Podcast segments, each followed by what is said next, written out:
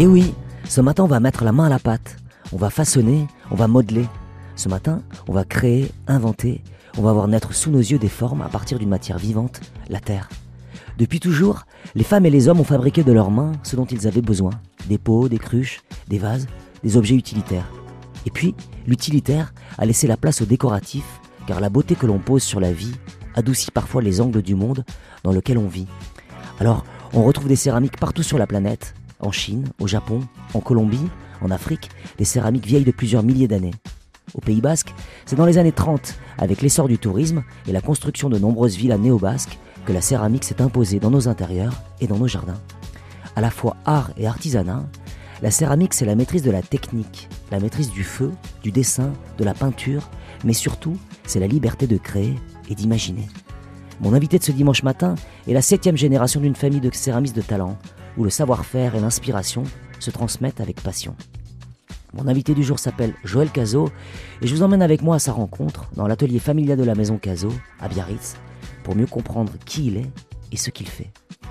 Vous écoutez France Bleu Pays Basque C'est Pachi par là Alors attachez vos ceintures. On part à la culture.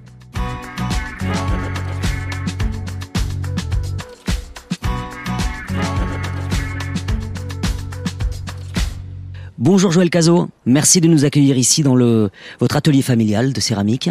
Merci à vous, Pachi, d'être venu nous, à notre rencontre dans les ateliers de la maison Cazot. Nous avons beaucoup de chance, c'est vrai, nous sommes euh, les mitoyens du, du parc Marion Oui. et nous sommes un petit peu dans la, en ville, mais dans la nature, Complètement. à la campagne.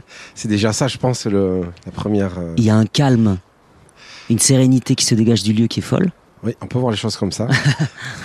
ça fait 130 ans que mes arrière-grands-parents ont quitté les Landes pour venir s'implanter d'abord à Bayonne, un court passage pour arriver à Biarritz, D'accord et ont décidé donc de, de créer leur, leur lieu, de donner vie à. D'abord, il y a une poterie. Ici, à quoi ça ressemble? On voit des, des poteries un petit peu partout autour de nous. Il y a un four à bois. Oui, euh, l'atelier est composé de plusieurs euh, zones, Ouais. plusieurs ateliers. L'atelier des terres, puisque nous fabriquons nous-mêmes notre euh, matière première.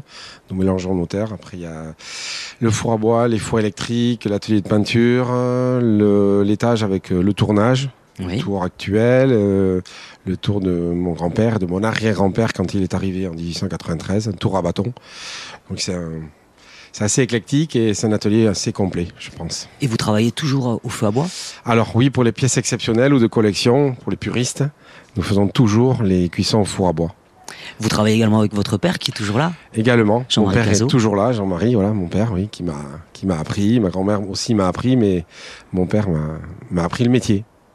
Autour de nous, on voit aussi des, des dessins, des maquettes, des, des- voilà, des projets en préparation? Bah oui, nous travaillons, on a une- nous avons une cinquantaine de pièces de création à l'année, Oui. mais après il y a tout le travail sur commande, sur mesure. Donc effectivement, on réalise un petit croquis en format A4, A3, et si cela plaît au client, on va réaliser la commande exprès aux dimensions sur mesure. Euh, au fil des années, euh, j'imagine que euh, les gestes sont les mêmes, mais peut-être qu'il y a des choses qui ont changé. Oui, en respectant la, tradition, on travaille un petit peu comme au siècle dernier, c'est vrai. C'est ce qui fait un peu notre particularité. Du travail à la main, du dessin, de- du sur-mesure. Arrivé des Landes, effectivement, nous, étions vraiment dans de l'utilitaire, voilà, qui pouvait toucher toute la, la maison. Euh, Des boisseaux, des sorties de cheminée décoratives, euh, de, culinaires. Et puis au fur et à mesure de, l'évolution de Biarritz, de la côte, de, de côte basque, pardon, nous avons, mes arrière-grands-parents ont évolué, ainsi que mes parents, à suivre les, les commandes et les demandes. Et c'était plus décoratif par la suite? Effectivement, de- à partir de 1920, voilà l'essor de la côte basque, les belles villas qui commençaient à se construire. Nous avons profité de cela, effectivement, pour nous tourner plus sur des, du décoratif que sur de l'utilitaire. L'atelier est adossé à la maison familiale? Oui, comme à cette époque-là, Donc vous, vous avez grandi ici? Oui, tout à fait. Oui, je suis tombé euh, dès le berceau.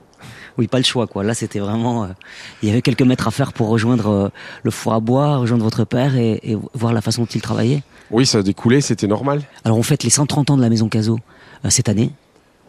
Oui, nous avons fêté cela jeudi dernier. Voilà. C'était les 130 ans de, de l'arrivée de mes arrière-grands-parents. Donc nous avons revisité un petit peu l'atelier, nous avons eu beaucoup de, visiteurs, de clients qui sont venus, qui ont répondu présent à cette euh, manifestation. Cela nous a beaucoup touchés, parce qu'on était à peu près 400 personnes. Je ne pensais pas autant, pour être honnête.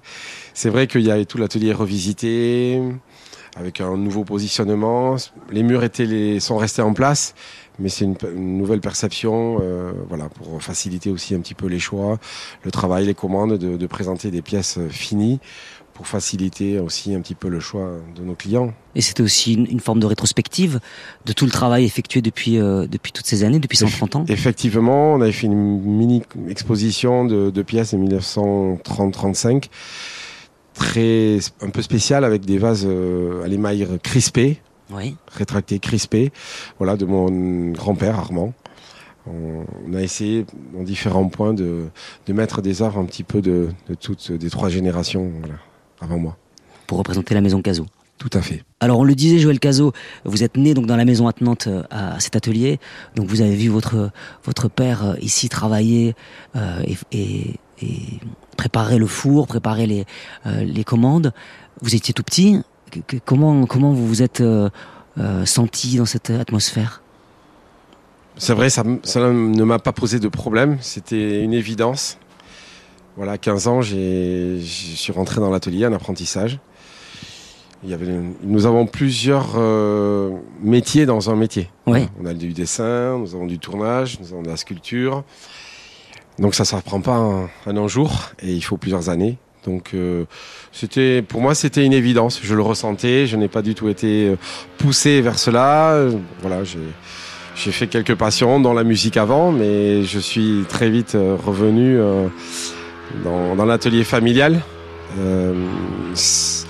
Non, je le sentais, c'était en moi, ça ne m'a pas posé euh, de, longues réflexions, c'était une évidence et j'avais, je me sentais bien. Et tout petit petit, déjà, vous donniez des coups de main ou vous Oui, j'ai toujours tourné, euh, oui, oui, dans l'atelier, plus ou moins, mais oui, j'étais baigné dès, mon enfance. Et l'apprentissage ensuite, euh, il y a une école pour ça, il y a une école pour apprendre le dessin, il y en a une école pour apprendre, ou c'est l'école de votre père, c'est l'école de la famille il y a des écoles pour apprendre, mais j'ai appris dans le, dans le giron familial et les maillages par ma grand-mère et le tournage et la décoration, la, sculpture, la gravure dans, dans, la terre par mon père. Très jeune, j'ai eu un crayon à la main et je, je dessinais, oui, j'essayais du moins. Euh, c'est quelque chose qui me, que j'aimais bien.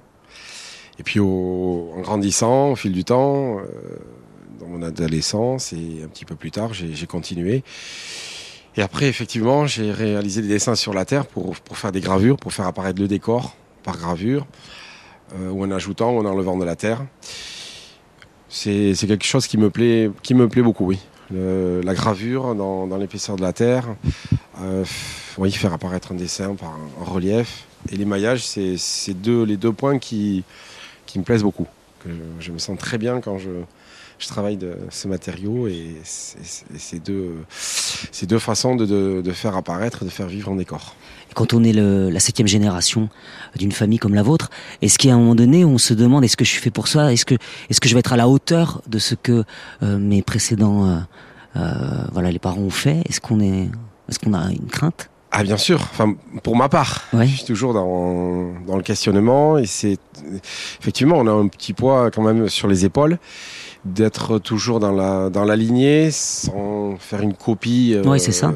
exacte mais de se nourrir de de respecter un petit peu la ligne les maillages euh, les gens sont habitués à une, une, certaine vitrification un certain rendu de l'émail. Oui on doit on a quand même euh, on se doit de respecter euh, un rendu euh, une, facture de, nos objets. Et après, bon, on essaye bien sûr d'amener sa patte, de revisiter les dessins, un petit peu plus contemporains. Mais euh, on garde bien en tête ce qui s'est fait auparavant pour être un petit peu dans la lignée et ne pas trop détonner. Mais au fur et à mesure des années, on essaye de, personnaliser nos pièces d'y laisser notre patte. Et ici, vous travaillez toujours avec votre père? Oui. Vous cohabitez comment? Chacun a un domaine précis euh, ou, c'est très complémentaire, j'imagine? On est quand même complémentaires, on est beaucoup dans l'écoute, dans la discussion. Nous sommes deux forts caractères, mais, mais au final, on, est, on est quand même assez proches, oui. Et le style Caso, c'est quoi? Je ne sais pas si c'est à moi de le dire, si je suis le, Alors le style Joël la, Caso, la meilleure personne pour, pour décrire. hum, vous parliez d'émaillage, c'est ça de, Oui, certaine- c'est le rendu de l'émaillage pour nous qui est quand même assez important. On, on a une façon de, de poser l'émail. Tout est posé au pinceau, rien n'est fait au pistolet.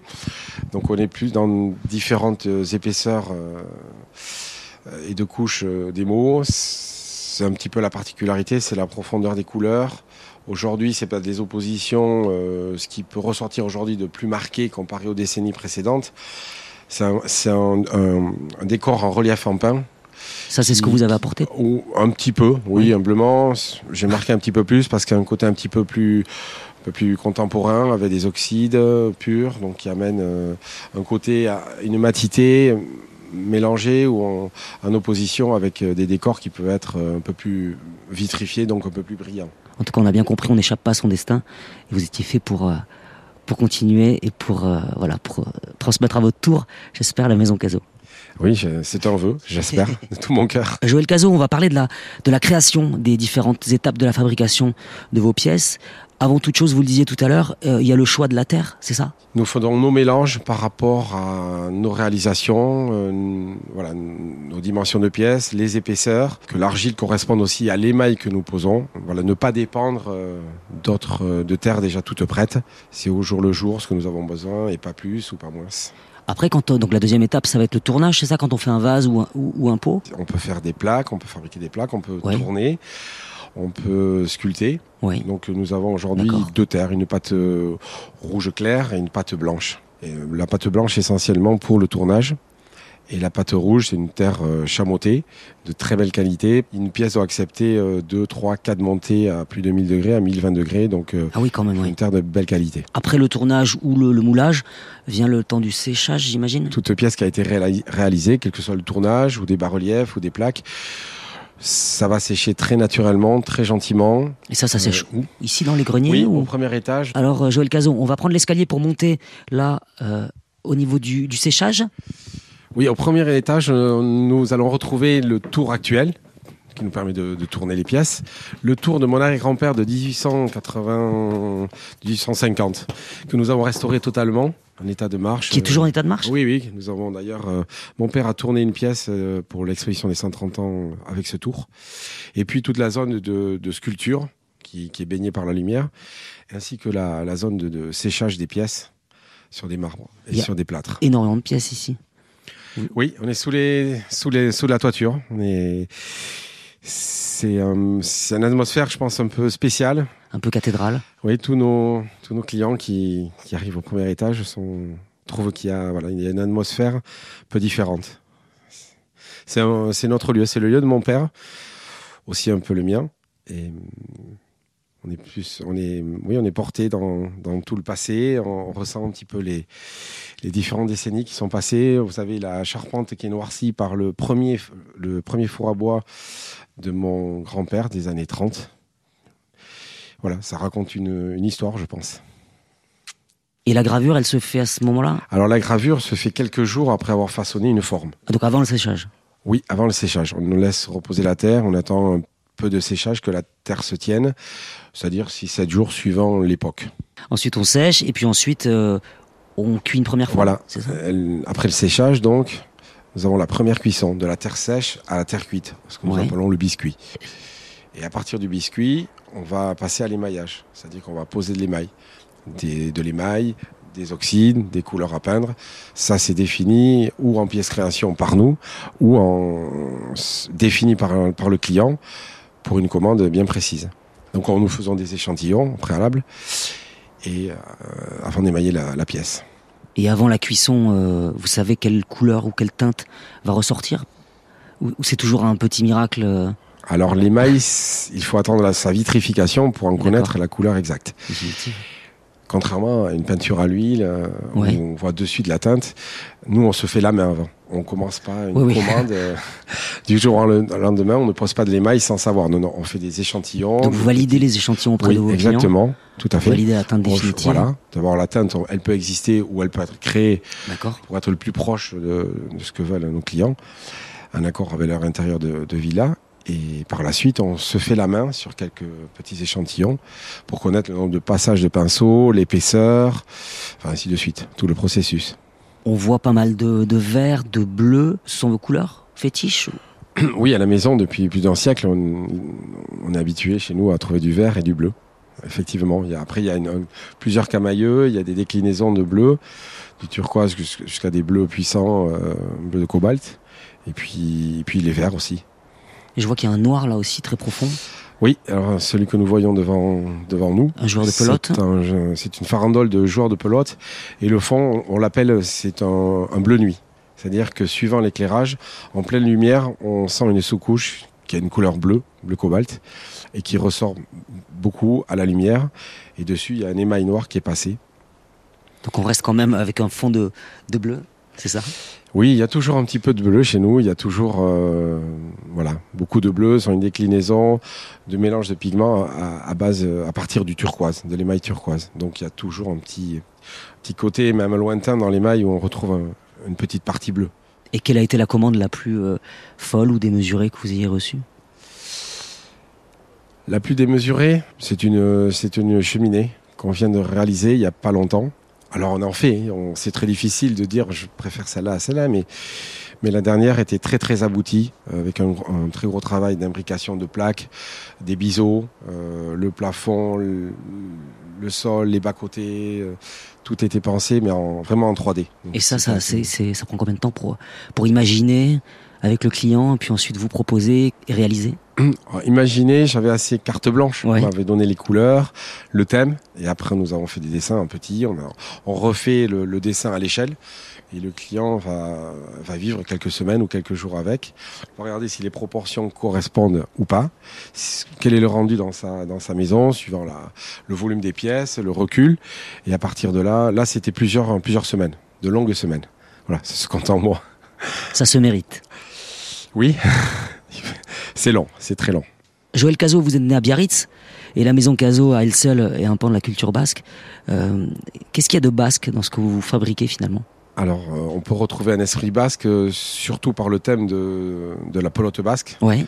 Souvent des, des, farandoles ou un ensemble de, de joueurs de, de chistera. La feuille de chêne, c'est un motif, euh, c'est un des premiers motifs que vous retrouvez d'ailleurs dans la restauration de l'atelier. J'ai voulu, c'était vraiment euh, un souhait de, de, mettre ce décor de quatre feuilles de chêne stylisées qui sont raccordées en forme de croix, qu'un dessin de mon grand-père. Nous avons commencé avec des, les maillages, avec les retours des carreaux hispano-mauresques par une cliente d'Espagne. Et c'est un des premiers motifs, des tout premiers motifs. Donc euh, oui, si on peut aller chercher une, ce qui nous rapproche du Pays Basque, c'est, c'est peut-être ce motif de feuille de chêne. Euh, quand vous m'avez posé la question, c'était je voilà, je voyais pas tout à fait euh, très vite les, la réponse, ouais. mais là ça me parle et effectivement c'est les feuilles de chêne. Puis la nature qui nous entoure, j'imagine aussi parce que je vois des oiseaux, je vois des poissons, bon, on en trouve bah, ailleurs aussi, mais peut-être que voilà, y a, vous êtes. Euh, les poissons, c'est la mer. Biarritz, c'est la mer. Et après, oui, il y a, y a, des motifs d'accompagnement qui sont euh, ou géométriques ou végétaux. Et donc, on peut faire des, des feuilles on peut retrouver différentes feuilles de la nature. Mais c'est vrai que la feuille de chêne est, a eu une, une, grande époque chez nous, après-guerre, où on la retrouve sur des jarres, sur des, des bancs, dans des villas euh, néo-basques ou hispano-mauresques. Voilà, c'est un petit peu le rapprochement qu'on peut trouver. Et justement, on retrouve vos carreaux euh, et votre travail dans les maisons basques, dans, euh, dans les rues de Bayonne, enfin on retrouve dans, beaucoup d'endroits. Qu'est-ce que ça fait finalement de, de, voir qu'on laisse une trace et qu'on voilà, qu'on qu laisse le nom de Caso dans le Pays Basque? Mais en nous travaillant euh, un petit peu partout. Enfin, on a dans le oui, monde, non, bien sûr, non, dans non, le monde, mais c'est vrai que ça nous fait plaisir. Ça nous fait très plaisir quand on quand on peut euh, voilà réaliser des, des commandes et un, et un, travail de décoration pour des villas ici, euh, comme mon, mon grand-père a pu le faire au début du siècle dernier.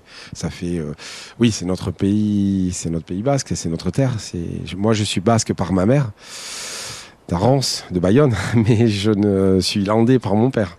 Donc vous, par, vous parlez le, le, basque? Je comprends quelques mots, mais... Vous je, chantez je, en basque, j'imagine. Oui, chanter, ça va. On arrive plus facilement. Justement, il euh, y, y, a des endroits au Pays Basque qui vous, qui vous inspirent au bord de la mer ou à la montagne pour sortir un peu de, de votre enfermement ici? Ah oui, je suis très touché. Ah oui, la, la, la nature, l'eau, je suis très, je suis très mer.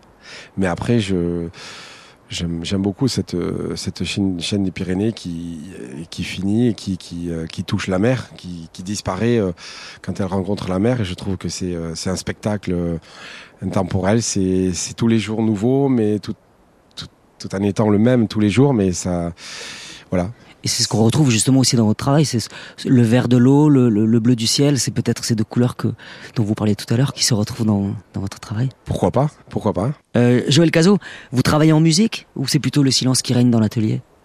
C'est plutôt le silence qui règne parce que nous sommes au milieu de la nature. Ouais. Nous, avons beaucoup de chance. Donc c'est les oiseaux. On entend chanter les oiseaux, oui. C'est plus facile avec votre père, comme ça il n'y a, pas, a pas à choisir sur, sur la playlist euh, une musique ou l'autre si vous n'avez pas les mêmes goûts. Oui, on n'est pas si éloigné, mais enfin, c'est vrai que ça évite euh, peut-être un conflit, je ne sais pas.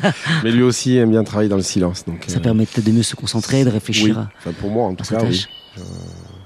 Et sinon, vous écoutez un peu de musique? Oui, bien sûr. En dehors, j'écoute de la musique, oui. Et dans la playlist de Joël Cazot, alors qu'est-ce qu'on qu'est-ce qu'on peut retrouver? Gauthier Gapusson au violoncelle, c'est c'est plus que de la musique. Voilà, il fait tellement vivre son violoncelle que c'est extraordinaire.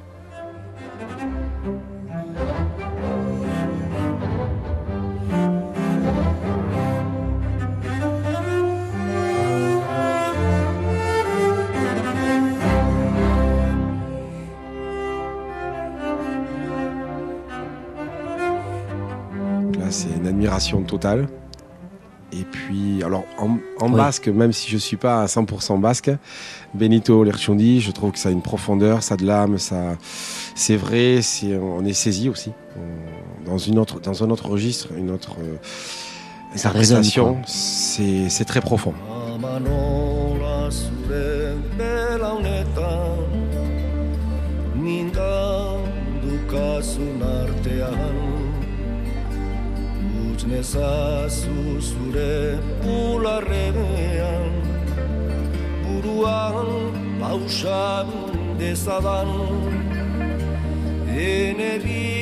J'aime beaucoup la culture basque et je ne parle pas le basque, mais je suis, euh, je suis saisi par, par ses chansons et ses thèmes et sa ligne mélodique et son interprétation. Puis après Armstrong euh, en jazz, voilà, c'est aussi, euh, c'est aussi puissant dans un autre registre.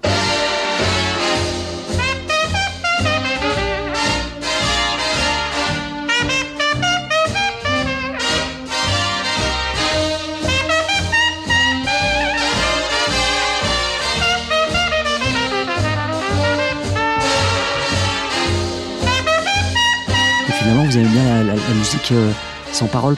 Alors Benito Erchandi chante, mais pour les deux autres, vous aimez bien quand c'est assez. Euh, Instrumental? Ouais. Oui, j'aime beaucoup. Après, il était très grand chanteur. Mais je, j'aime beaucoup, oui. J'aime beaucoup le son de, l'instrument, euh, à corde ou avant, mais je, je préfère. Merci beaucoup Joël Cazot de nous avoir ouvert les portes de ce magnifique euh, atelier familial, les 130 ans donc de la maison Cazot. Je vous en souhaite encore 130 et, davantage. Milesh Kerenit. Mais je vous remercie d'être venu euh, nous rencontrer dans notre atelier. Merci infiniment. À bientôt. À bientôt, Pachi.